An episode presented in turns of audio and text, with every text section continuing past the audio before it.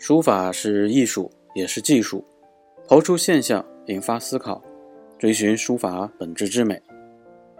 你好，这里是漫谈书法电台，是一档有关于书法的音频杂志。我是主播放放。本栏目由点石雅集书法教育研究事务所和动真格书画印工作室临时赞助。上一期啊，我和你分享了元代书法大宗师赵孟俯的书法分析啊，许多朋友都觉得很受用，对学习赵孟俯的书法啊大有参考之处啊，这让我做这个节目感到非常的欣慰。那今天呢，我想和你分享一篇文章。我们学习书法，常常把这个视野放在遥远的古代啊，这一点本身没有错。因为古代书法是书法艺术的重要土壤，但是如果把关注点全都放在了古代，那就容易失去当下的意义。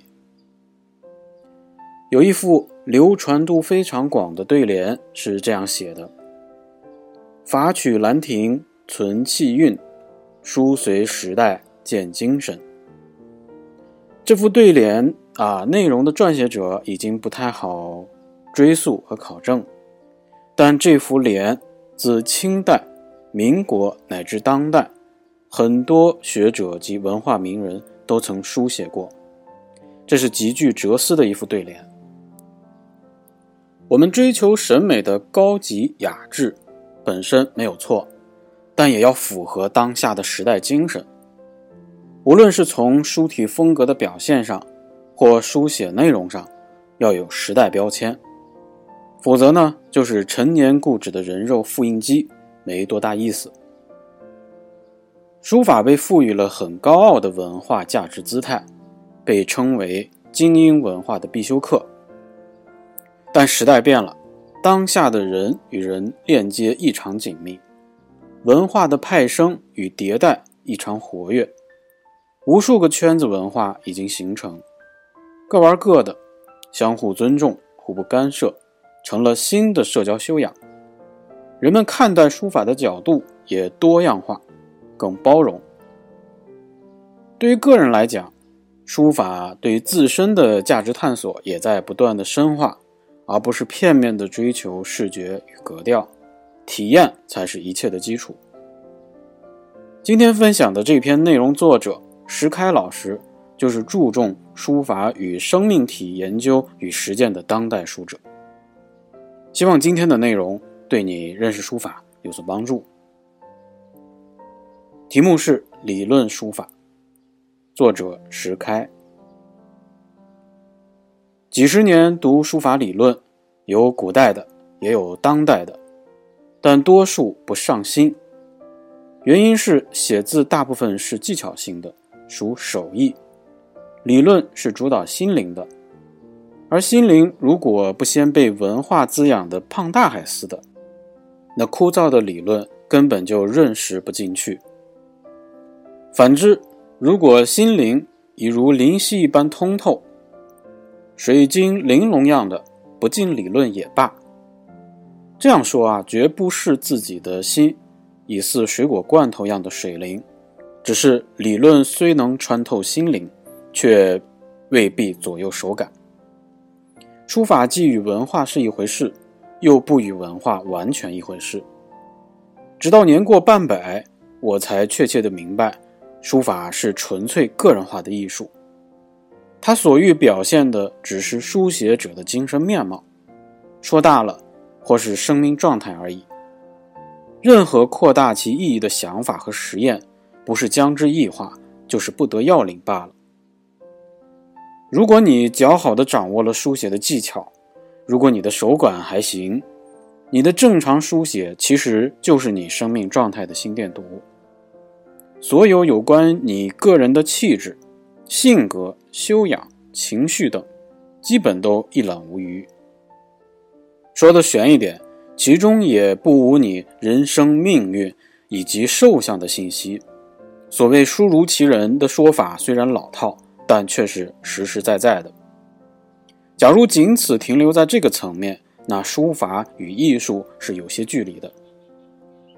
所谓艺术，是将美感与个性附加于正常书写，使这种书写既是个人精神面貌和生命状态的表达，又同时是技巧、意识、才华和想象的展示。如果这两者结合的恰当而完美，那你的艺术表现就如鱼得水，成熟有望，发达有望了。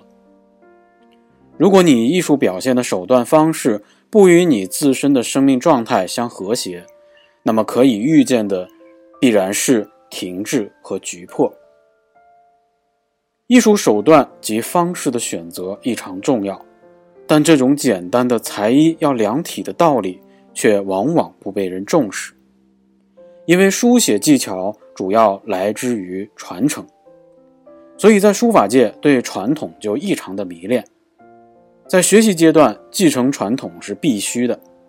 传统作为概念来认识则比较简单，而具体到传统的某个派别、某种技法，立刻就复杂起来，甚至相互冰炭不容也不奇怪。